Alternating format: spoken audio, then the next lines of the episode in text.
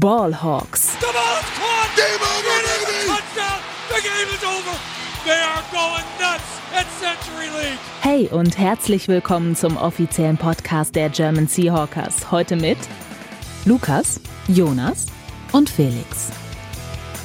Hallo und herzlich willkommen zu einer neuen Folge Ballhawks. Heute am Victory Monday und Halloween. Ich bin Lukas und heute mit mir in der Leitung sind der Jonas Moin, moin. und der Felix. Servus. Genau, wir haben heute viel zu besprechen, unter anderem eine wunderschöne, äh, ein wunderschönes Spiel gestern gegen die Giants. Eine, ich will immer Niederlage sagen, aber es ist genau das Gegenteil, einen Sieg. wir besprechen einen Sieg. Ähm, zum Du dritten hast Mal. schon Victory Monday gesagt, da kann ja nichts anderes bei rauskommen. Genau. Zum dritten Mal in Folge. Wahnsinn. Genau, bevor wir aber zum Spiel selber kommen und bevor USA-Rückkehrer Jonas uns vielleicht noch ein bisschen was über seinen Trip erzählt, kommen als allererstes die Seahawks News. Frisch aus dem Lockerroom unsere Seahawks News.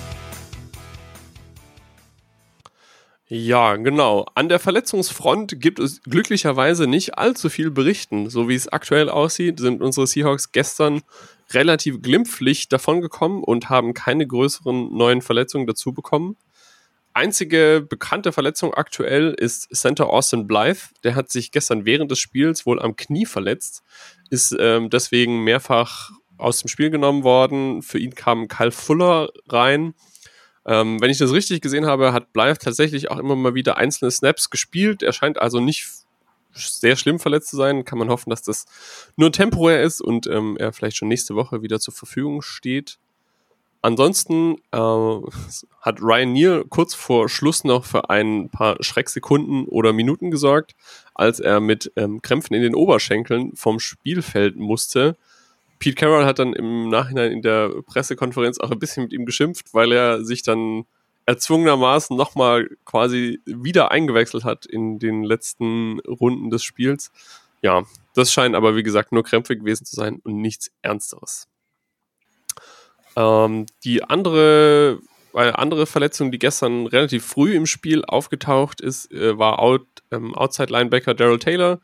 Der hat eine Verletzung, die schon letzte Woche im Training aufgeploppt ist. Ich glaube, ursprünglich haben die Trainer der Seahawks angenommen, dass er damit trotzdem spielen kann. Das hat sich dann aber nach wenigen Snaps nicht bewahrheitet und ähm, Taylor musste aus dem Spiel genommen werden, was dann dafür gesorgt hat, dass unser Rückkehrer Bruce Irvin und Jenna Luoso viele Snaps gekriegt haben. Genau. Ähm, sowohl von DK Metcalf als auch Tyler Lockett gibt es, glaube ich, keine Neuigkeiten zum jetzigen Zeitpunkt. Die haben beide gestern gespielt. Es wirkte stellenweise etwas holprig. Man hat gemerkt, dass sie wenig trainiert haben oder gar nicht die letzte Woche. Ansonsten sind die Seahawks, glaube ich, ganz gut davon gekommen. Läuft bisher ganz gut, was das Verletzungspech angeht, diese Saison.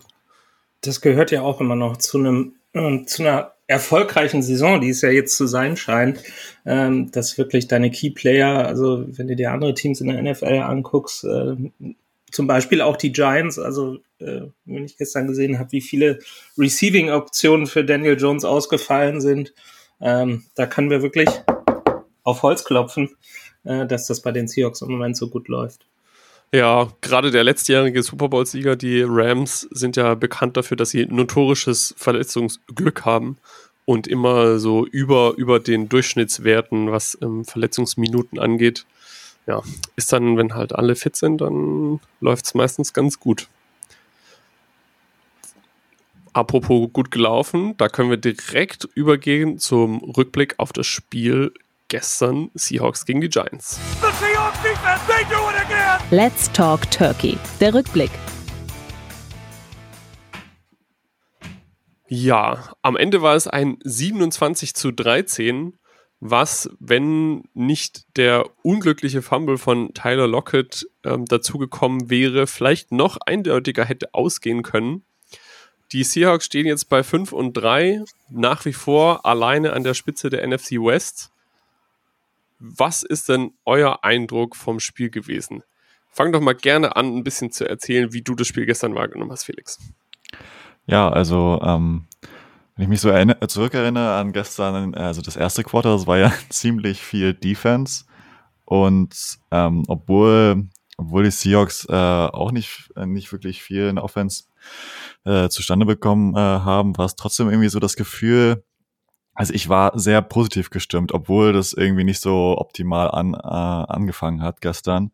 Und dann haben wir irgendwie irgendwann dann doch mal äh, was, was äh, auf die Reihe bekommen, offensiv. Und die Giants, die waren irgendwie ähm, dafür, dass die 6 und 1 standen und sie so gehypt wurden, jetzt irgendwie aus, aus meiner Sicht irgendwie doch nicht so brandgefährlich äh, gestern. Und ähm, ja, es gab ein paar, es gab ein paar Tiefpunkte, also so der, der Fumble, der das Spiel irgendwie offen gehalten hat von Lockett natürlich, der direkt zum Touchdown geführt hat, ähm, war so ein bisschen unnötig, ähm, aber ich meine, er hat es ja auch direkt wieder wettgemacht ähm, in, der, in der zweiten Hälfte dann mit seinem Touchdown-Pass. Es war auch irgendwie klar, dass das noch passiert, also ich weiß nicht, wie ihr über Lockett denkt, aber also der Typ ist ja der Profi schlechthin ähm, und ähm, ja, war irgendwie eine tolle, tolle Geschichte, dass er da auch noch äh, dann nach diesem ja eher schlechten Spiel für seine Verhältnisse noch den Touchdown gefangen hat und am Ende war es, glaube ich, ein hochverdienter Sieg und einfach wieder ein komplettes Spiel wie letzte Woche. Also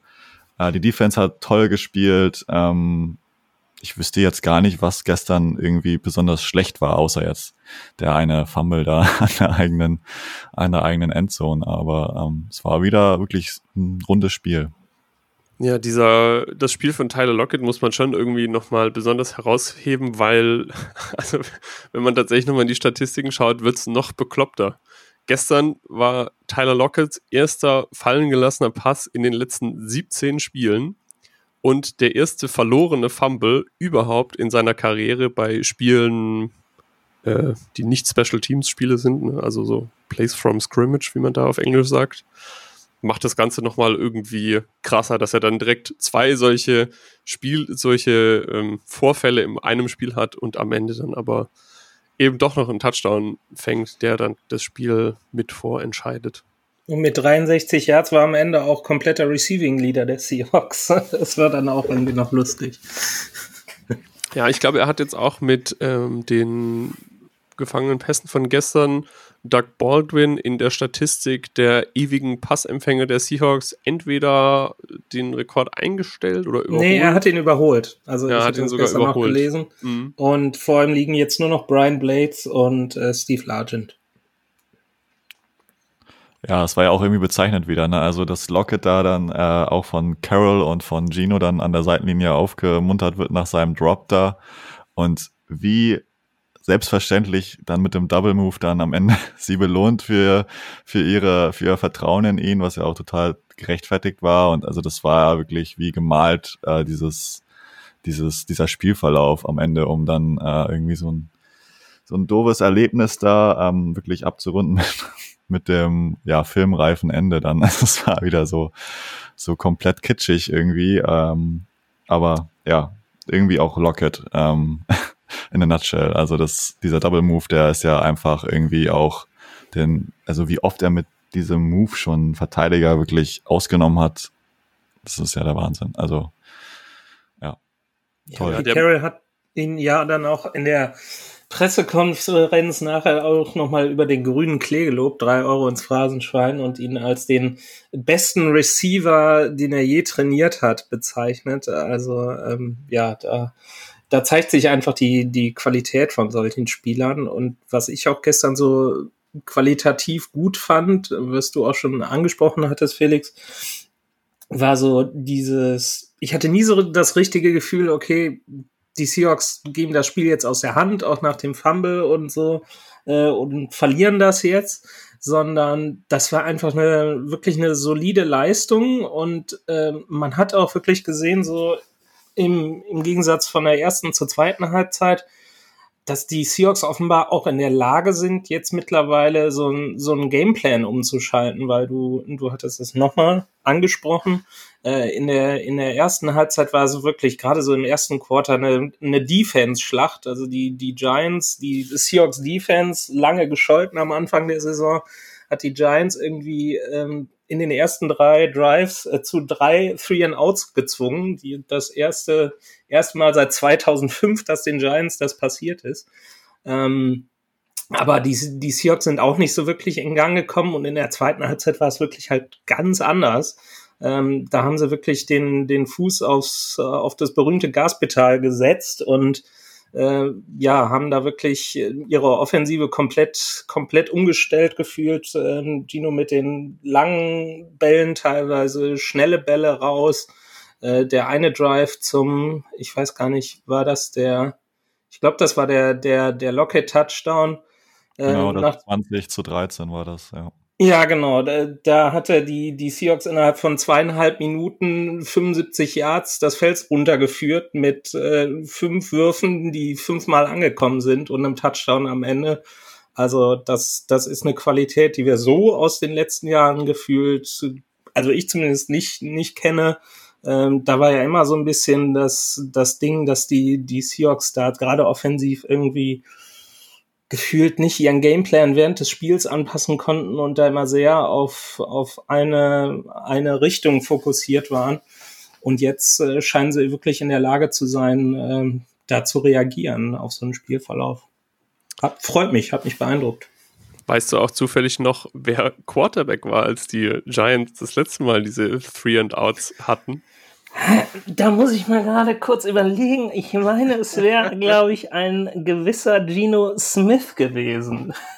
Ja, das ist dann irgendwie, das sind so Zufälle, ne, da ist irgendwie witzige, witzige ja, ja, die, Schicksalsfügung. Die Welt ist klein, die Welt ja, ist ja. wirklich sehr klein. Aber dann war es auch nicht 2005, dann ist es irgendwann 2017 oder so gewesen. Ja, ich meine. Ja, genau, es war vor fünf Jahren, nicht 2005. Genau, okay, ja, dann habe ich mich da vertan. Mehr Culpa. Alles gut.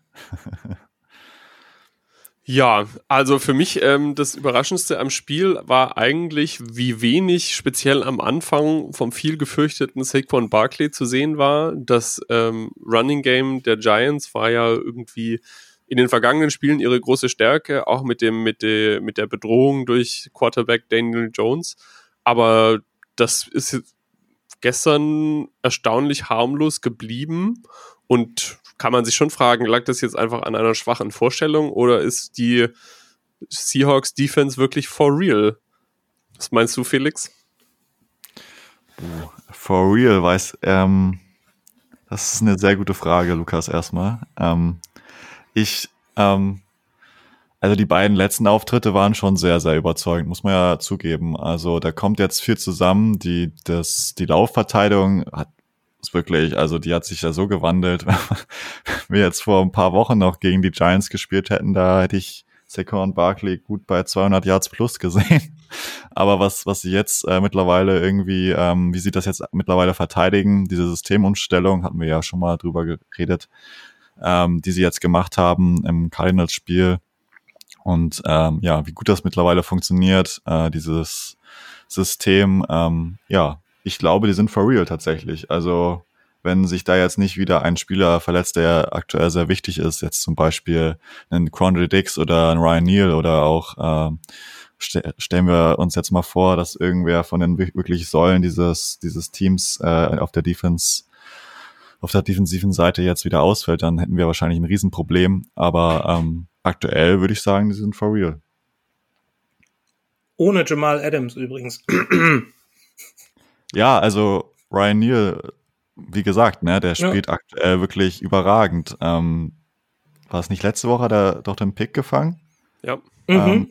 Und diese Woche auch wieder wirklich sehr aktiv. Also du hast wirklich ihn überall gesehen. Er war in Courage wirklich immer zur Stelle. Er war ähm, beim Tackeln wirklich sehr gut. Ähm, also ja, einfach äh, wirklich ein anscheinend ein sehr guter Fußball, äh, Footballspieler. Ja, was ich ähm, in der, auf der Defense-Seite dann auch wieder direkt auffällig fand, war, dass auf einmal die Seahawks einen Pass-Rush haben. Gestern, ähm, ich glaube, fünf Sacks insgesamt sind jetzt mittlerweile auf einer ähm, statistischen Hochzahl. Das hat im, haben sie, glaube ich, im ganzen, in der ganzen letzten Saison äh, nicht so hingekriegt. Ja, ist das einfach nur Meint ihr, das ist dauerhaft? Ist das äh, sustainable? Können Sie das wiederholen? Haben wir, haben wir einen Pass Rush? Wir haben jahrelang gesucht. Ist er jetzt endlich gefunden? Also, das war gestern auch noch, Entschuldigung, war gestern auch noch in der, in der Pressekonferenz, äh, sagte, sagte Peters auch, der hatte auch so ein bisschen so eine Generalabrechnung, will ich es mal nennen, so ein bisschen gefahren von wegen so, äh, dass, äh, dass er vor der Saison nichts äh, ihm vorgeworfen wurde, er würde nichts von Football verstehen und er könnte ja keinen modernen Football spielen und so. Und äh, sagte er danach also so, so ein bisschen abfällig, it's all a bunch of crap, also alles Mist, ihr habt überhaupt keine Ahnung, lasst mich mal machen. Aber in den letzten drei Spielen haben die Seahawks, weil du den Pass Rush ansprachst, ähm, einfach mal 14 Sacks aufgelegt. Also da scheint wirklich ähm, ja dieser dieser vielbeschworene Turnaround, den es auch schon so in den letzten Jahren immer gegeben hat, wo sie ja auch immer so so schlecht angefangen haben in der Defensive und es dann es gab wieder so ein Player-Onlys-Meeting, das hatte Ryan Neal letzte Woche in der, in der PK gesagt, vor drei oder vier Wochen. Und das scheint ja so, so gefühlt so dieses Allheilmittel zu sein, was die Seahawks Defense angeht. Ich kann mich noch vor zwei Jahren erinnern, da hat es Bobby Wagner dann auch mal angesprochen, dass sich die, die, die Defense dann mal nach dem Training so komplett äh, alleine zusammengesetzt hat, nur die Spieler und dann mal ihre Assignments durchgesprochen hat und dann mal gesagt hat, wer denn für was zuständig ist aus, aus ihrer Sicht. Und das scheint diesmal auch geholfen zu haben. Warum das immer noch irgendwie fünf Spiele in die Saison reindauern muss und die nicht von Anfang an abliefern, das fragt sich natürlich. Aber es scheint wirklich so zu sein, dass sie gerade statistisch gesehen, wenn man wirklich die letzten drei Wochen 14 Sacks, äh, ja, das zumindest der Pass Rush und auch so die, die, die Rush Defense. Ich meine, da kommen wir jetzt noch zu, aber sie haben in den letzten beiden Spielen einmal gegen die Chargers und dann jetzt gegen die Giants, die ja irgendwie vor dem Spiel im Schnitt 170 Rushing Yards äh, erzielt haben pro Spiel, eben durch Jones und Barclay, ähm, haben sie einfach mal in den letzten beiden Spielen jeweils unter 100 Rush Yards zugelassen. Also das schon, ja, kann man mal machen. Ja, sie haben, glaube ich, die Giants zu ihrer schlechtesten Laufspielleistung der Saison gezwungen, sowohl was äh, Total Yards angeht, als auch Yards per Carry. Schon bemerkenswert. Was ähm, Defensive Coordinator Clint Hurt äh, speziell auch in letztes Jahr in seiner Rolle als D-Line-Coach immer betont hat, ist, dass ähm, gerade zum Beispiel Sex als sehr offensichtlich wahrnehmbare Statistik eben auch eine Folge des Zusammenspiels von Defensive Line und Coverage sind. Jetzt ähm, ist unsere Secondary durchaus positiv aufgefallen die letzten Wochen. Wie war es denn gestern? Auch sehr positiv, würde ich sagen, oder? Also, wenn wir mal Wuhlen ausklammern, der, erstens nicht angeworfen wurde, abgesehen von zwei Bällen, ähm, und da auch okay, beziehungsweise gut aussah. Ähm, also Michael Jackson Like a Smooth Criminal. Also der hat ja wirklich gestern ein Riesenspiel gemacht. Sehr gut. Ähm, also ich ja, fand den wirklich sehr scheint gestern. irgendwie der Gameplan gewesen zu sein der Giants. Ja, Egal, auf jeden Fall. Wer, wer Mike Jackson gegenübersteht, da werfen wir den Ball hin. Ja, und er hat es wirklich überragend gemacht. Ich, ich glaube, er war, hat bestimmt, also in meinem Kopf hat er mehrere Pass, Pässe verteidigt und war wirklich immer zur Stelle und konnte natürlich nicht alles irgendwie verteidigen, weil der Receiver auch manchmal halt einfach den Schritt hat. Ähm, aber das war wirklich gestern, ich glaube, sein bestes Saisonspiel und er hatte schon zwei, äh, ein Spiel, wo er irgendwie zwei Fumbles recovered hat. Also ähm, das war gar nicht so schlecht. Ja, war auch äh, Wunder. Normalerweise macht, macht das eher ähm, Jordan Brooks. Äh, Michael Jackson war auch äh, Tackle-Leader, also sieben, sieben Solo-Tackles gestern, äh, Team High. Ähm, zeigt natürlich auch, ähm, dass er, ja, obwohl Tacklings sind ja immer so, so eine Sache, je nachdem, wo sie passieren. Ähm, die können dann tief downfield passieren, aber das war gestern wirklich nicht der Fall. Also er war wirklich äh, häufig eng in Coverage und hat dann, selbst wenn er Receptions zugelassen hat, ähm, hat er seinen, seinen Gegenspieler eigentlich immer direkt zu Boden gebracht und das immer so entweder vor der Line of Scrimmage oder kurz dahinter. Also ja, auch der scheint sich, äh, scheint sich im Gegensatz zur, zum Saisonbeginn gefangen zu haben mittlerweile. Ja, und äh, nicht nur hat er die meisten Tackles, er hat auch tatsächlich mit drei ähm, abgefangenen oder verhinderten Pässen führte auch in der Statistik das Team an, hatte gestern wirklich viel zu tun und hat echt ähm, abgeliefert. Das war ja so ein bisschen, der hat, ist ja wirklich wackelig auch in die Saison gestartet, so als Rookie da reingeworfen worden und ich habe mich ehrlich gesagt am Anfang schon ein bisschen gefragt, warum er jetzt den Vorzug vor so etablierteren Spielern wie Sidney Jones oder ähm, wie heißt der Kollege, der aus Chicago Artie Burns. Artie Burns, genau, danke. Ähm, wieso er da den Vorzug bekommen hat, aber jetzt zeigt sich halt, dass er einfach nur aggr aggressiv spielt und wenn er, wenn es drauf ankommt, eben auch liefern kann. Ein Spieler, den ich auch noch mal kurz hervorheben wollen würde von der Defense, ist Bruce Irvin. Ähm, also äh, letzte Woche hat er, glaube ich, sein erstes Spiel gemacht, ne? Genau. Ähm, und jetzt diese Woche, ähm, ich finde, er, er ist schon, äh, er ist wirklich mehr, als ich mir irgendwie erwartet hätte. Ähm, der Kerl ist mittlerweile auch, glaube ich, schon relativ alt, also 30 plus auf 34 jeden ist er, glaube ich. Fall. Ja. Und was er für einen Impact gestern wieder hatte und dieses eine Play natürlich, wo er den, den, äh, den Jones äh, nach dem Handoff in den Barkley reinschubst und der dann für minus acht Yards zu Boden geht. Ähm, und auch allgemein hat er, glaube ich, ähm, auch ganz, ganz gut im Pass Rush ähm, für Druck gesorgt. Ähm, gefällt mir auf jeden Fall sehr gut und einfach auch eine schöne, schöne Geschichte, dass er wieder zurück ist in Seattle, nach, nachdem er sich ähm, ja vor seiner, ich glaube, das war vor zwei Jahren, nicht letztes Jahr, ne? Als Mhm. er sich echt verletzt hatte. Im zweiten Saisonspiel gegen die Patriots war das, glaube ich.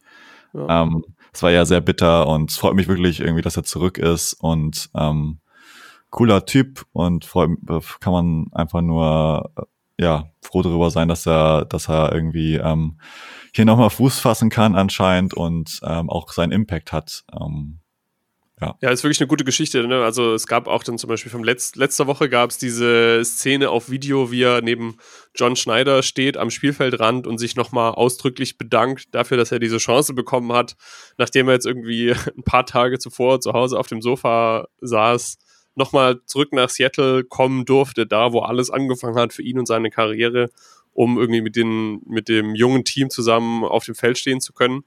Und wie du gesagt hast, er liefert halt tatsächlich ab. Und ich glaube, was man vielleicht auch nicht unterschätzen darf, ist, ähm, sind so die, die Qualitäten neben dem Platz, die Irwin nochmal mit reinbringt. Also, wie gesagt, wir haben ja viel drüber gesprochen, dass es ein sehr junges Team ist, viele Rookies, viele Unerfahrene und so weiter und auch viele, die jetzt noch nicht so zusammen gespielt haben. Und dann kommt eben so jemand wie, wie Irwin da rein und ähm, setzt halt schon nochmal so ein, ein positives Beispiel, wie man im Training arbeitet, wie ernst man sich auf ein Spiel vorbereitet. Und ich habe das Gefühl, das kommt allen zugute und vielleicht merkt man das auch ein bisschen in dem, wie sie eben, wie sie die letzten Wochen spielen. Auf jeden Fall. Also ich denke mal, wir zäumen gerade so ein bisschen das Pferd auch von hinten auf, ne? Nochmal drei Euro ins Phrasenschwein. Also normalerweise fangen wir ja mit der Offense an, jetzt machen wir mal die Defense. Aber äh, öfter mal was Neues. Ja, die Defense ist halt wirklich die große Neuigkeit. Ne? Also die Offense hat ja von Anfang an schon gut gespielt, aber dass jetzt die Defense so konstant hoffentlich abliefert, ist halt wirklich die große Überraschung und für mich schon ein bemerkenswertes. Auf jeden Fall. Also du, du sprachst gerade die D-Line mit Bruce Irvin nochmal an. Äh, wen wir dann auch nochmal in der D-Line ansprechen sollten, ähm, ist Shelby Harris, der gestern mal ein Exempel oder ein Exempel für, für Rookie Kobe Bryant ähm, statuiert hat. Äh, Das war wirklich so das, das einzige Play, wo ich mir dann gesagt habe, wo ich dann wirklich laut geflucht habe auf dem Sofa. Ähm, weil da gab es einen, ich glaube, es war Dritter und Neun äh, der Giants und äh, dann wurde der Gegenspieler von Kobe Bryant äh, so, ja, drei Yards downfield angespielt und es war wirklich nichts darum herum, außer Kobe Bryant, ähm, der dann das Open Field Tackle nicht setzen konnte und vorbeigeflogen ist. Thema Over Pursuit, vielleicht war er ein bisschen übermotiviert. Und äh, ich meine, es war Darius Slayton, der dann einfach bei dritten und neun für das First Down gehen kann. Da habe ich wirklich geflucht. Und da gab es eine ähnliche Szene Ende des vierten Viertels. Ähm, da war es dann Daniel Jones, der wirklich bei dritten und lang, ich glaube, es war dritter und sieben oder so, auch die Möglichkeit hatte, über die rechte Seite relativ offen zum First Down zu laufen. Und dann kam wirklich von hinten Shelby Harris angeflogen, der ungefähr doppelt so schwer ist wie Kobe Bryant.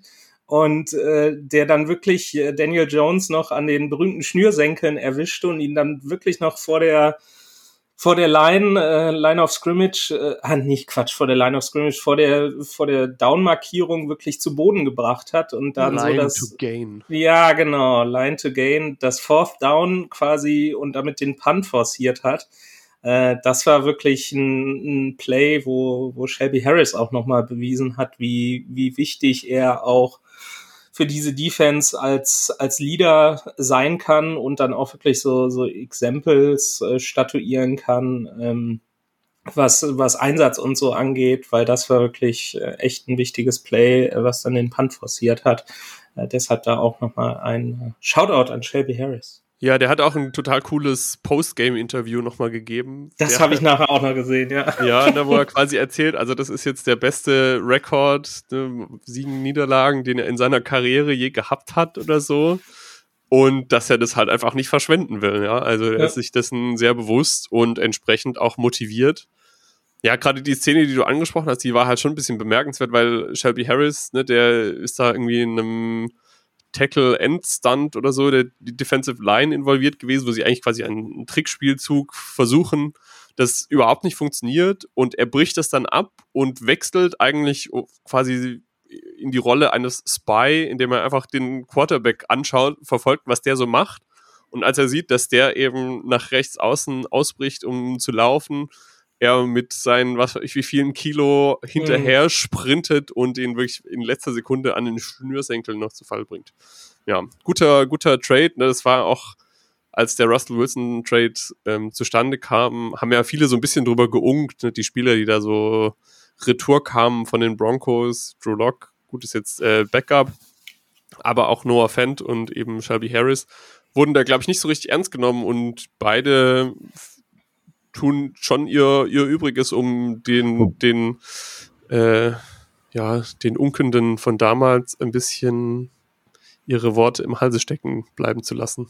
Wobei ich mich auch noch daran erinnern kann, dass kurz nachdem, nachdem der Trade ähm, öffentlich wurde, dass es so aus Denver ähm, die, was heißt die Nachricht gab, beziehungsweise da so äh, Worte oder Wortmeldungen aus dem Lockerroom so unter der Hand, die dann auch gesagt haben, warum haben wir denn jetzt in dem Trade Shelby Harris abgegeben? Der, der war so ein großer Lockerroom, Lockerroom Leader, gerade in der Defense, äh, hat irgendwie als Defensive Tackle letztes Jahr sechseinhalb Sex abgeliefert. Also da waren seine Mitspieler nicht glücklich drüber, dass der Teil dieses, dieses Trades war. Und ähm, ja, warum die da nicht glücklich, glücklich drüber waren, äh, sehen wir jetzt auf Seiten der Seahawks. Also da haben sie, glaube ich, einen guten, äh, guten Fang noch mitgemacht äh, und dann noch ein gutes Value aus dem Trade rausgeholt.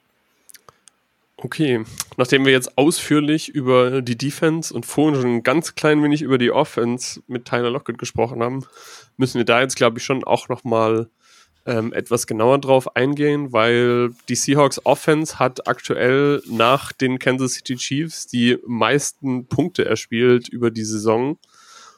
Und auch in verrückt, ne? wenn einem das jemand vor, vor zehn Wochen gesagt hätte oder so. Ja, und auch gestern hat es wieder für 27 Punkte gereicht. Weiß nicht, Felix, was ähm, ist dir noch was besonders aufgefallen gestern, außer der Redemption Story von Tyler Lockett?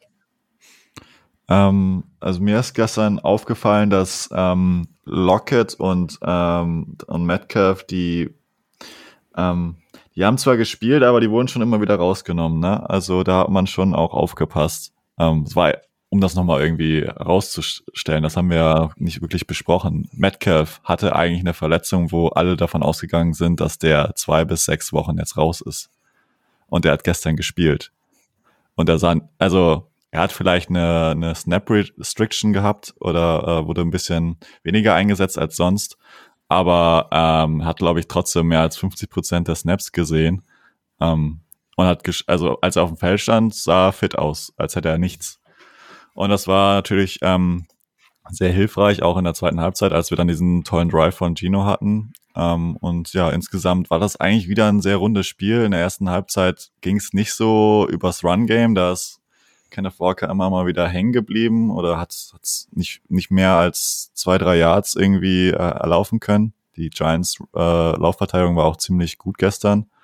Aber ähm, ja, was natürlich dann auch äh, wieder schön zu sehen war, ähm, wie Kenneth Walker dann bei seinem Touchdown, der dann das Spiel quasi ähm, äh, endgültig entschieden hat, dann wieder irgendwie gefühlt fünf, sechs Leute da aus, austanzt, als wäre es nichts.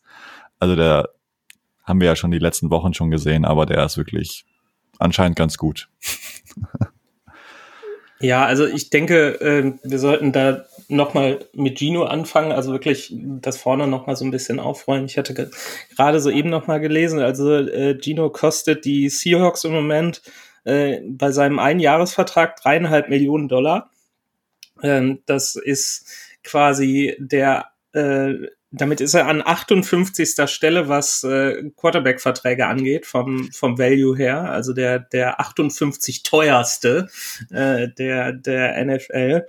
Und im Moment hat er tatsächlich ein höheres Passer-Rating als Josh Allen, eine bessere äh, Touchdown-to-Interception-Rate äh, als Patrick Mahomes und die äh, ja, beste Completion Percentage einfach in der NFL.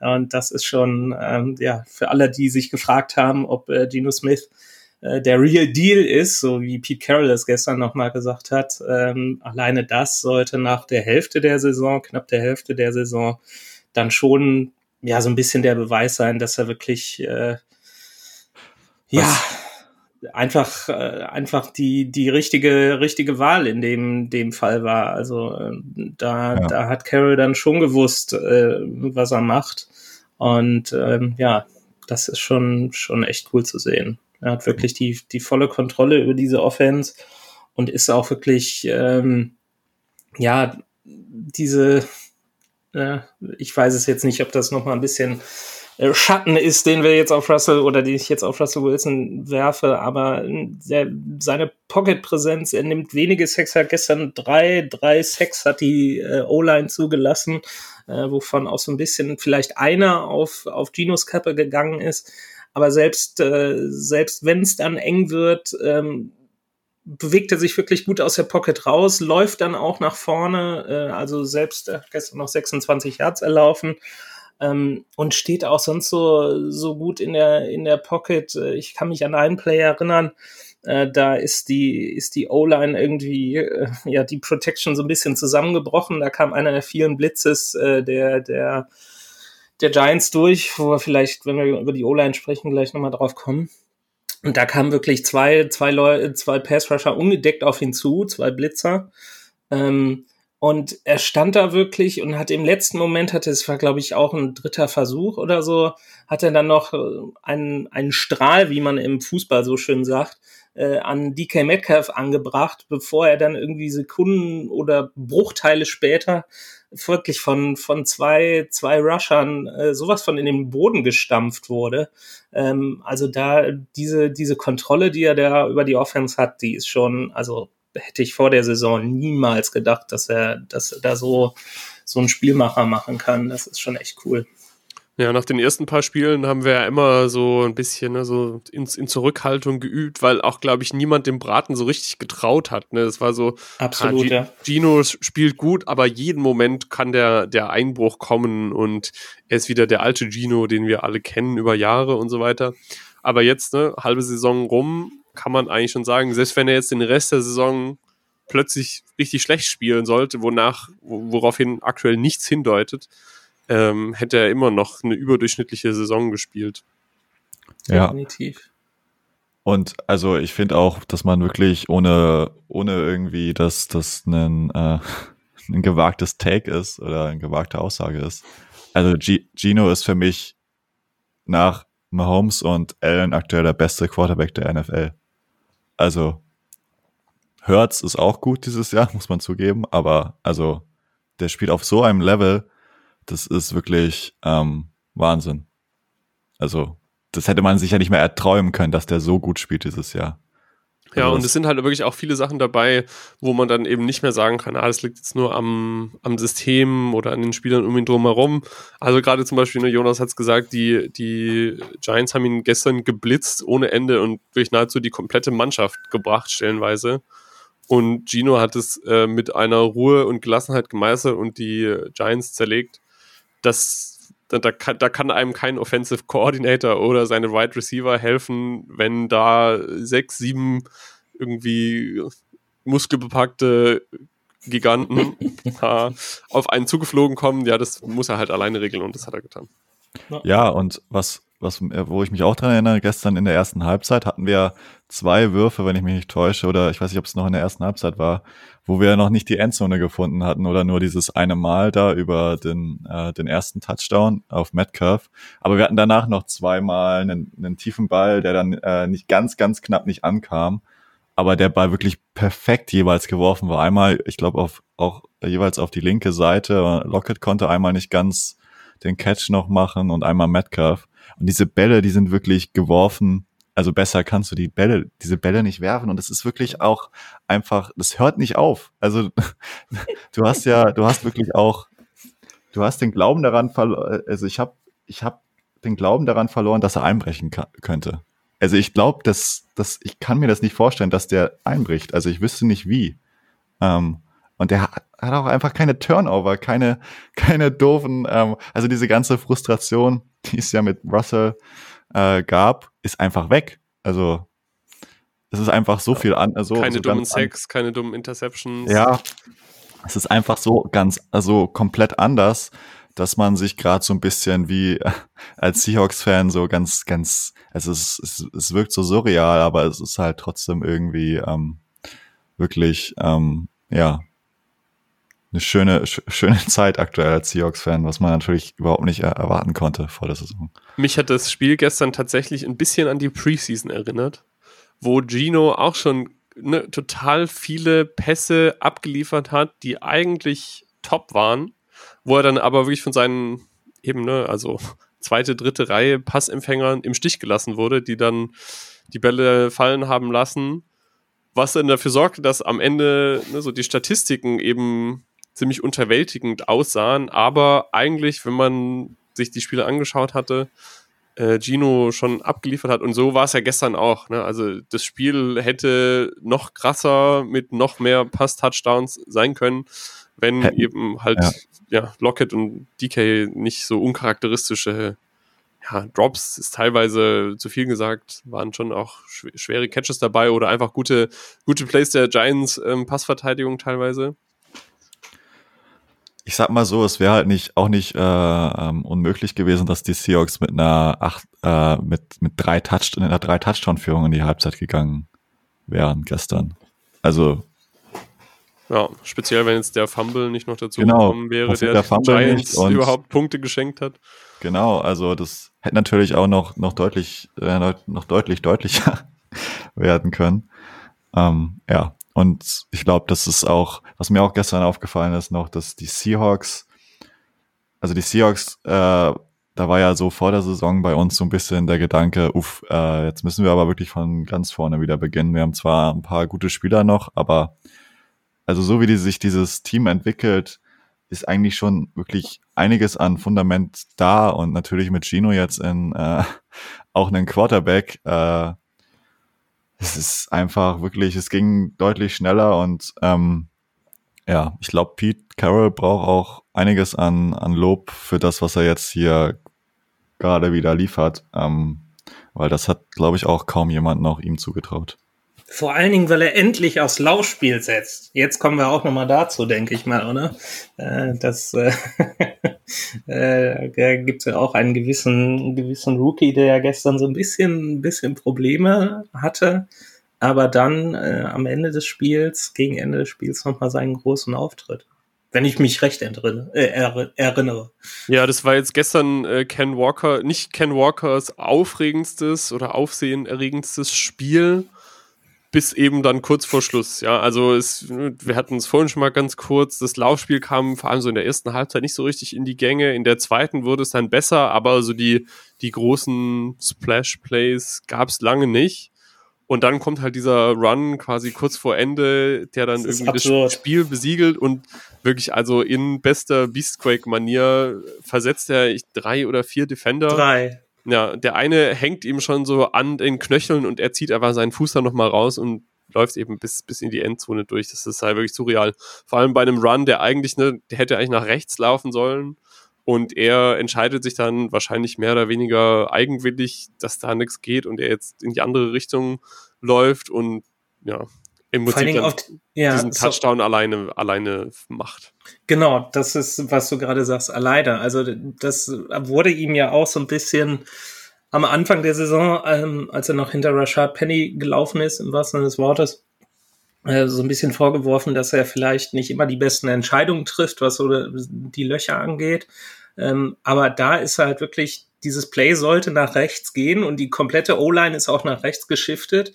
Ähm, und er hat halt gesehen, okay, da geht nichts, das alle, alle Gaps sind zu äh, und hat sich dann, wie du sagst, alleine dazu entschieden, äh, nach links zu laufen und war da dann auch wirklich im wahrsten Sinne des Wortes auf sich alleine gestellt. Also er hatte, glaube ich, einen Blocker, wenn es hochkommt und fünf Verteidiger vor sich und lässt dann einfach drei Leute aussteigen und spaziert da in die Endzone und legt dann doch den äh, Michael Jackson Gedächtnis äh, Thriller Dance an Halloween hin. Äh, das war schon, also, äh, da, da, ja, also da geht einem äh, auch als äh, Seahawks-Fan, der dann immer sagt oder äh, dann dafür sagt, ja, spiel doch die Receiver an, wenn man so ein Laufspiel hat und äh, so, so ein Player, der dann solche, solche Plays machen kann. Ja, auch da geht einem dann das Herz auf, glaube ich. Ja, die Offensive Line war gestern unauffällig, würde ich sagen, was ich glaube für diese Position ein sehr gutes Zeichen ist. Es gab, wie gesagt, eben äh, drei Sacks, glaube ich, relativ wenig Pressures und das trotz der vielen Blitzes der Giants. Da äh, war ich besonders davon überrascht, dass es trotz des Wechsels auf der Center-Position keinen wirklich nennenswerten oder bemerkenswerten Abfall der Qualität gab. Also Kyle Fuller hat Austin Blythe eigentlich eins zu eins ersetzt. Bei Kyle Fuller war ich letzte Saison sehr skeptisch. Der hat ein paar aus meiner Sicht ziemlich schlechte Spiele gehabt, aber diese Saison bisher eigentlich ziemlich stabil. Ich weiß nicht, gab es da aus eurer Sicht irgendwas Auffälliges zu berichten? Nö, ich glaube, das war gestern eine ganz, ganz solide Leistung. Ähm, Gino hatte eigentlich schon in der Regel genug Zeit und ähm, das ist ja auch diese Pass Protection ist ja auch, muss man ja auch sagen, nicht nur eine Sache der O-Line, sondern auch ein, des Quarterbacks.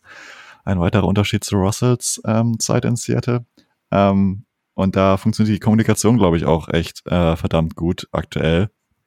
Und ähm, anscheinend, ähm, ich habe auch gestern gelesen, dass der, der, äh, der liebe Kyle Fuller wohl auch eine ganz gute Preseason hatte hat das ja gestern anscheinend wieder bestätigen können, äh, dadurch, dass er so unauffällig war auch. Und ähm, ja, ich glaube, das ist einfach, wir können uns da echt sehr glücklich schätzen, dass die, die jungen äh, Spieler, die äh, die, die O-Line jetzt verstärkt hat mit den Draft-Picks, äh, ja, so, so gut sich einfinden und ähm, klar, lieber 0-6 als 3-6, aber ich glaube, ähm, das war gestern wieder wirklich voll, vollkommen in Ordnung und ähm, gibt da eigentlich nicht viel, worüber man sich beschweren kann. Ähm.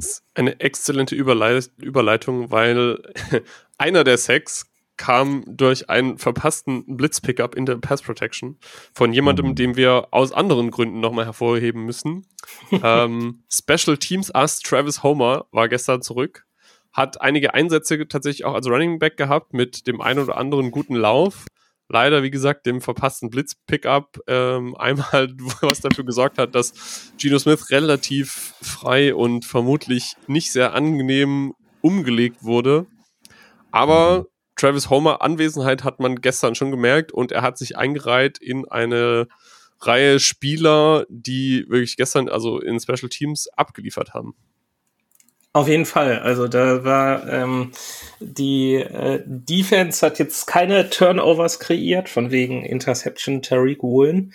Ähm, und das ist vielleicht auch so ein bisschen die Verbindung zu den Tight Ends, die wir auch noch nicht angesprochen haben, weil es waren tatsächlich die, die Special Teams, äh, die dann wirklich zwei, zwei Fumbles bei einem Punt Return äh, kreiert haben. Einmal eben Travis Homer, der wirklich von der Seite reingeflogen kam gegen Richie James und ihm da den, den Ball aus der Hand geschlagen hat, der dann von ähm, was Will Disley? Nee, das. Ja, doch, doch.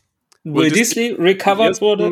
Genau, der hat den ersten Fumble forciert. Genau, der hat, genau, der hat den ersten Fumble äh, auch gegen Richie James, auch bei einem Punt Return forciert und äh, den hat äh, dann Joey Blunt, äh, Safety, äh, Special Teams Safety äh, aufgenommen und dadurch haben sie, glaube ich, bei beiden Punt Returns, nach beiden Fumbles haben sie, glaube ich, beides mal einen Touchdown erzielt, wenn mich nicht alles täuscht. Sprich 14 Punkte nach Turnovern was natürlich, was natürlich stark ist. Und ähm, ja, wenn wir schon über die Special Teams sprechen, endlich, weil ich hatte heute Morgen auf Social Media gesehen, äh, in Anführungsstrichen warf uns auch einer vor mit einem Emoji-Smiley, äh, dass wir nicht genug über die Special Teams in der Recap gesch geschrieben hätten. Ähm, sollten wir vielleicht auch noch über äh, Michael Dixon sprechen, der diesmal keinen Ball gefummelt hat und seine Punts eigentlich gut durchgeführt hat.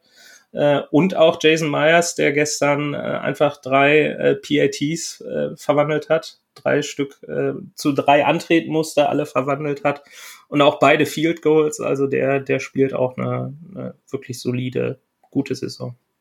Ja, und was man dazu auch noch sagen muss, die, die Special Teams Plays, also die beiden Fumbles, die wir recovered haben dann und auch geforst haben, die waren ja spielentscheidend. Also ohne die, wenn nicht 27, 13 genau. war es, glaube ich, ja. gewonnen hast du ja auch eben erwähnt. Und was ich auch richtig toll fand oder richtig schön zu sehen war, ich weiß nicht, ob euch das auch aufgefallen ist, ich glaube, das war Derek Young, der da ins, auch bei den Special Teams dabei war, als dieser Ball auf dem Boden lag beim ersten Fumble und da wirklich wie verrückt irgendwie ähm, einfach da über diesen Gegenspieler dann gesprungen ist, um da irgendwie diesen Ball zu kriegen, hat er am, hat am Ende nicht ganz geklappt, aber da hat man auch irgendwie wieder gesehen, dass der einfach wirklich Bock hatte, ähm, da irgendwie jetzt ein Play zu machen. Und das ist natürlich schön zu sehen, äh, wenn die, in diese jungen Spieler, die jetzt noch keine Chance bekommen haben, sich zu zeigen, da auch irgendwie, ähm, ja, wirklich gierig sind, äh, die Plays zu machen. It's all about the ball, sagt genau. Und damit ja. setzt sich irgendwie auch ein Trend fort, der diese Saison auch nochmal so eine bemerkenswerte Neuerung ist dass sie wirklich es bisher schaffen, recht konstant eben Fumbles zu forcieren ja. und dem Gegner den Ball wegzunehmen. Das hat letzt, ich glaube, sie haben jetzt schon mehr Forced Fumbles als in der ganzen letzten Saison. Das ist schon echt krass. Ein Punkt, genau, den wir, äh, ja. Dazu noch, äh, Pete Carroll hat eben, äh, beziehungsweise in, in der Show, ähm, die er in, in Seattle im Radio hat, äh, da hat der Brock Hewitt glaube ich, gesagt.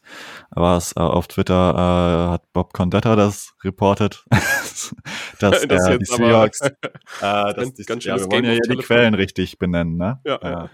Ähm, dass, der, dass die Seahawks letztes Jahr neun äh, Fumbles äh, recovered haben, geforst haben war es, glaube ich. Und dieses Jahr schon 15. Und wir sind gerade bei Spieltag 8, glaube ich. Krass. Acht? Ja. Also das ist schon bemerkenswert und ähm, ja, spielt ja auch nochmal mit rein, würde ich sagen. Letzte Saison war natürlich schon auch außergewöhnlich schlecht, speziell für Seahawks-Verhältnisse, aber wenn das so weitergeht, dann ist das diese Saison auf jeden Fall eine der vielen Stärken. Apropos Stärke, eine, einen Punkt, den wir noch ansprechen sollten, äh, der sich im Gegensatz zum Anfang der Saison auch verbessert hat, äh, ist die Disziplin auf Seiten der Seahawks. Also wir haben gestern, glaube ich, nur, nur vier Flaggen kassiert für irgendwie Drei. 30, 30, drei, genau, drei Flaggen haben die Seahawks kassiert für 30 Yards und eine Flagge hat Pete Carroll kassiert. Stimmt. Der, der, da war wieder so ein verwirrter Opa auf dem Feld. Ein verwirrter Opa von den Seattle Mariners? Ja, das war so geil. Das war so geil. Ich weiß nicht, Lukas, willst du da noch mal äh, was zu sagen? Oder ja, genau. Also Pete Carroll hat ja äh, eine Strafe dafür bekommen, dass er dem Schiedsrichter im Weg stand. Das ist eben verboten. Ne? Man, der ein oder andere kennt vielleicht diese Szenen von äh, zum Beispiel Sean McVay, der irgendwie einen, einen speziellen Assistenten hat, der ihn davon abhält, zu sehr im Spielfeld zu stehen und eben solche Situationen zu verhindern. Ja, die berühmten Get-Back-Coaches, ne? Genau, die sind nämlich so wichtig, dass sie einen eigenen Namen haben. Ja, weil wenn nämlich äh, das passiert, was gestern Pete Carroll passiert ist, dass er eben im Weg steht und womöglich sogar mit dem äh, Referee kollidiert, dann gibt es 15 Jahre Strafe. Äh, es war eine der drei, drei Strafen. Pete Carroll fand es zu dem Zeitpunkt zum Glück halbwegs lustig, weil sein Team vorne lag und das Spiel nicht mehr allzu eng war, aber natürlich trotzdem ärgerlich. Das wirklich lustig beziehungsweise kuriose war dann aber eben, als am Ende Chef-Referee, ich glaube Jerome Boger war das, genau. äh, sich aufs Feld stellte, sein Mikro anschaltete und verkündete, dass der Coaching-Staff der Seattle Mariners diese Strafe verursacht hat. Was ich glaube, viele Leute auch im Stadion gar nicht so mitgekriegt haben, aber auf dem Sofa saß ich und dachte, hey, habe ich mich jetzt verhört, dass das Base Baseball-Team jetzt irgendwie in Lumen Field anwesend ja, kurios. Äh, gut für die Mariners, dass sie anscheinend so sehr im, Na im nationalen Bewusstsein der Leute wieder sind, dass sie für Versprecher einfach irgendwie direkt auf ganz vorne auf der Zunge liegen, wenn es um sowas geht. Ja, dann habe ich das Gefühl, haben wir eigentlich das Spiel ganz gut besprochen. Und wenn euch jetzt nichts mehr einfällt, ja, vielleicht nochmal so ein kleines Fazit. Wir hatten es ja äh, vor, vorab schon, schon ausführlich angerissen. Was ich irgendwie finde, äh, dass die Seahawks in dieser Saison auch im Zuge dieses Russell Wilson Trades wirklich gefühlt als Team auch zusammengewachsen sind. Also das ist, ich habe so das Gefühl, die sind wirklich eine, eine Einheit. Und selbst wenn es irgendwelche Rückschläge gibt oder die Defense mal nicht gut spielt, ähm, dass diese auch über die Units hinweg, Defense, Offense, Special Teams, dass die wirklich alle, alle zusammenhalten und äh, ja auch füreinander, füreinander einstehen. Und äh, da gab es dann so ein schönes, schönes Zitat von ähm, von äh, Tyler Lockett gestern noch in der Pressekonferenz. Übrigens, äh, das war das war auch lustig. Äh, wir hatten, äh, es gab gestern eine Dreifach-PK, äh, wo Tyler Lockett, äh, DK Metcalf und Geno Smith zusammen auf dem Podium standen und ähm, Tyler Lockett dann den Spruch eines seiner äh, Highschool-Coaches, Basketball-Highschool-Coaches zitierte, äh, wo er dann sagte, äh, It's amazing what we can accomplish when no one cares who gets the credit. Also so nach dem Motto, es ist, ist toll zu sehen, was man zusammen erreichen kann, wenn es den handelnden Personen egal ist, wer dafür äh, ja gelobt wird am Ende und wer dann gesagt wird, äh, derjenige hat das Play gemacht und das war jetzt entscheidend das ist schon, sagt schon viel aus und ja, auch da nochmal geht's, geht's nochmal auf die, auf das Thema Russell Wilson.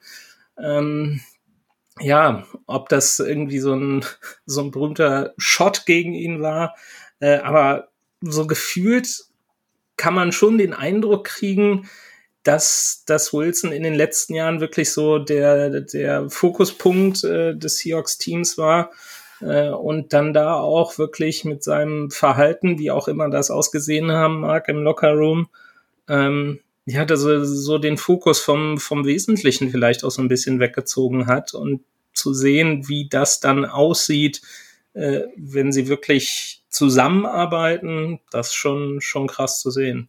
Ja, Tyler Lockett hat sich ja dann nochmal direkt zu Wort gemeldet, um explizit klarzustellen, dass das keine Anspielung war oder so und es eben ein Satz ist, den er schon öfter und über längere Zeit benutzt hat.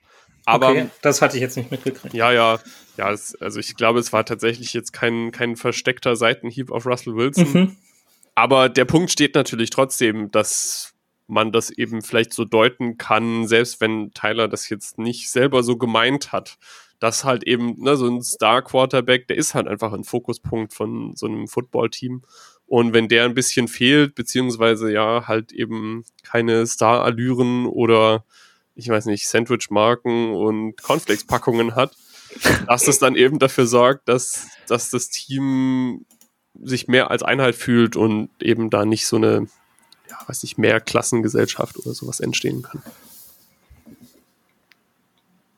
Ja, das so zum Abschluss. Ich weiß nicht, ob Felix noch was dazu sagen möchte. Ja, also ich habe das, glaube ich, eben schon ganz gut umrissen, was ich noch, was ich aber halt einfach komisch finde bei dieser ganzen Sache. Also, sorry, ne, Lockett, aber warum, warum sagst du das sonst? Also, es, es muss ja was mit ihm zu tun haben. Es hat sich ja de facto sonst nichts Großes verändert in diesem Team. Ähm, und es hat halt einfach irgendwie so den, ich habe halt irgendwie das Gefühl, also sowas sagt man ja nicht, also er weiß ja, was die Themen sind, wo die Medien drauf anspringen, wenn er, wenn er solche Zitate ähm, quasi äh, von sich gibt. Also, sorry, da, also muss irgendwas sein. Auch wenn Lockett für mich der Letzte wäre, der sowas, sowas sagt. Und deswegen ist es für mich dann nochmal so umso, umso, ähm, ja, umso klarer, dass da ja irgendwas gewesen sein muss. Aber gut, äh, wir wissen nicht, was, was, was die genaue Beziehung zwischen Lockett und Wilson, Wilson ist. Ähm, ja, es läuft auf jeden Fall ganz gut und Jonas, du hast ja auch schon gesagt, das Team ist ein Team und ähm, ja, schauen wir mal, wie es jetzt weitergeht. Okay, dann würde ich sagen, schließen wir das Spiel damit ab und gehen über in die Two-Minute Warning.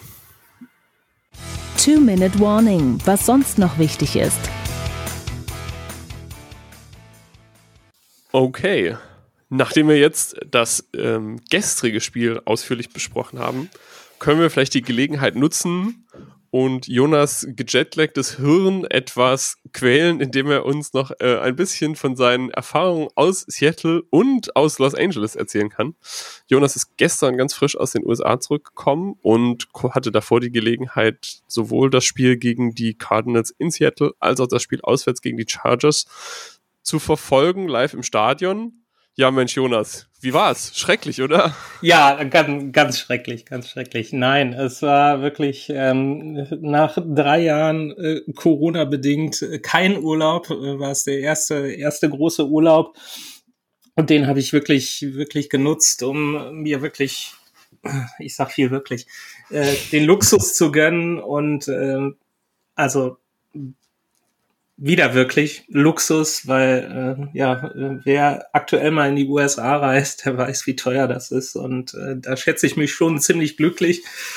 Und habe wirklich meine ersten Seahawks-Spiele live gesehen, einmal, einmal in Seattle und äh, einmal in LA. Und ähm, ja, es ist, es ist, war eine Reise wert, auf jeden Fall. Also wir hatten auch äh, dank des Fanclubs in Seattle die Möglichkeit, vor dem, vor dem Spiel auch äh, äh, aufs, aufs Feld äh, beim Warm-up an die Seitenlinie zu kommen und dann wirklich auch den, den Spielern ganz nah zu sein. Wir waren jetzt auf der Sideline der, der äh, Cardinals äh, auf der Seite. Deshalb haben wir von den Seahawks nicht so viel gesehen, aber dann auch mal wirklich äh, so Buda Baker hautnah oder JJ Watt hautnah, der dann auch mit den Kids da äh, in den äh, auf der Tribüne dann nochmal so so Catch spielt und äh, die die Spieler dann wirklich so nah zu erleben.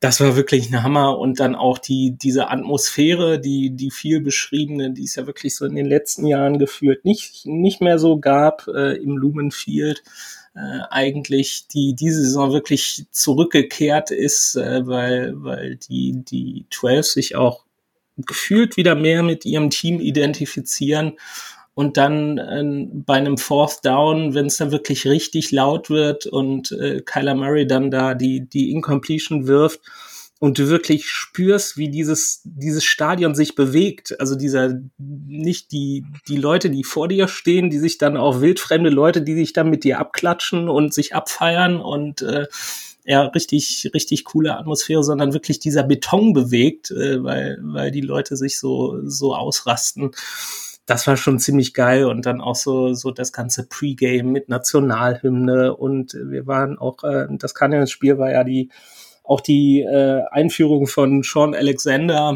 äh, MVP 2005 der Seahawks ähm, in den Ring of Honor diese Zeremonie da zu sehen oder wenn er dann da die die 12 Flagge hisst vor dem Spiel und das ganze Stadion ausrastet, das war das war schon ziemlich geil.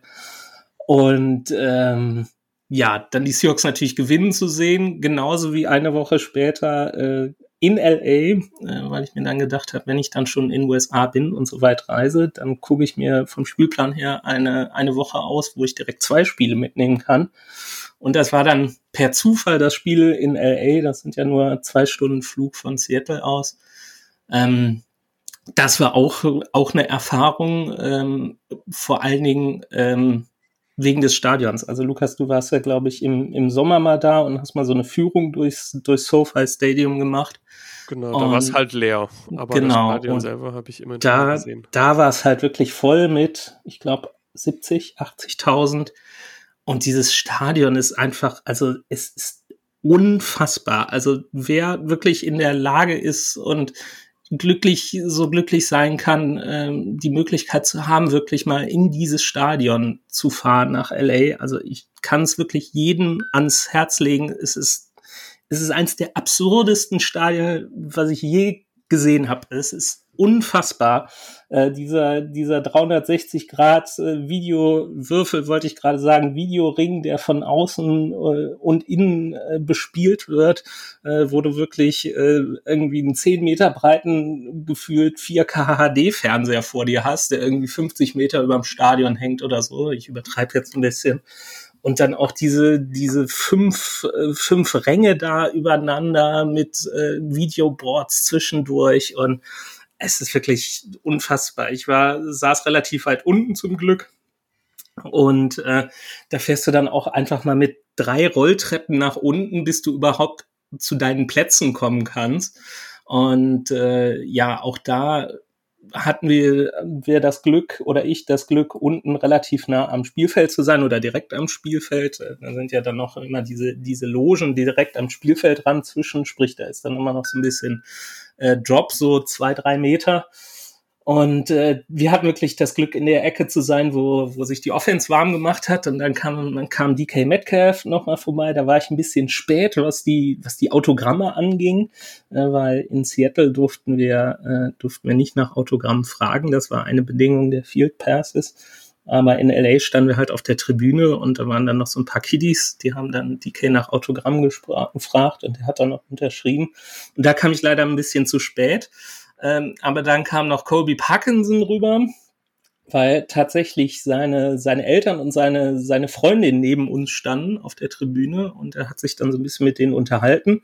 Und dann kam da so ein, ja, ich sag mal, Zwölfjähriger oder so Seahawks-Fan, auch wirklich, was auch irre war in, in SoFi, wie viele Seahawks-Fans da waren. Also die, die Seahawks-Fans auch in den USA sind es viele und die reisen gerne.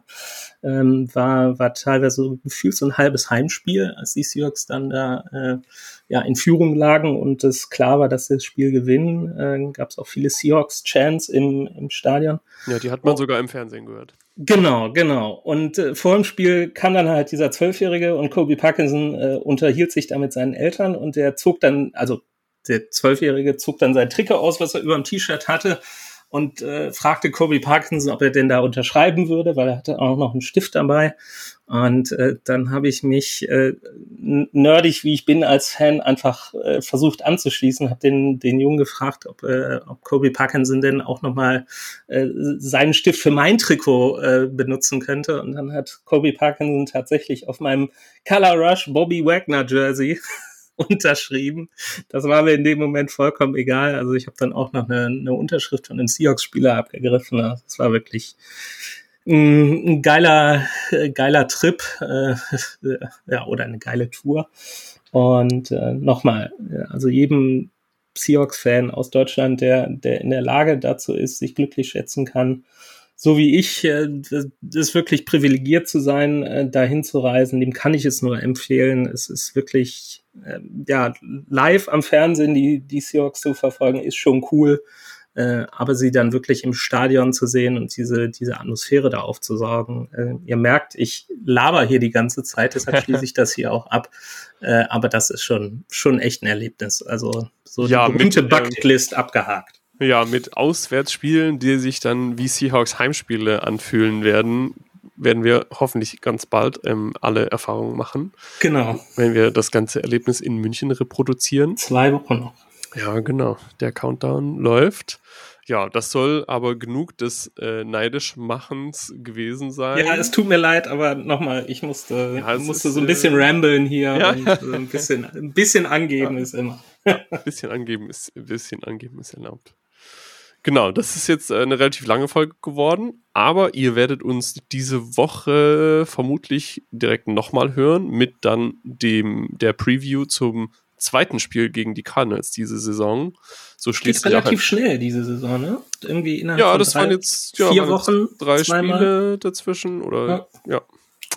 Ja, es ist manchmal kurios, wie sich so der, der Schedule ähm, ergibt. Gegen die Rams haben wir noch gar nicht gespielt. Ja. Und gegen die Cardinals dann nächste Woche direkt schon wieder. Eins ist aber jetzt schon sicher, wenn die Seahawks dann nach München kommen, werden sie da mit einem Winning Record auftauchen. Ja, das Schlechteste, was passieren kann, ist 5 und 4. Wahnsinn.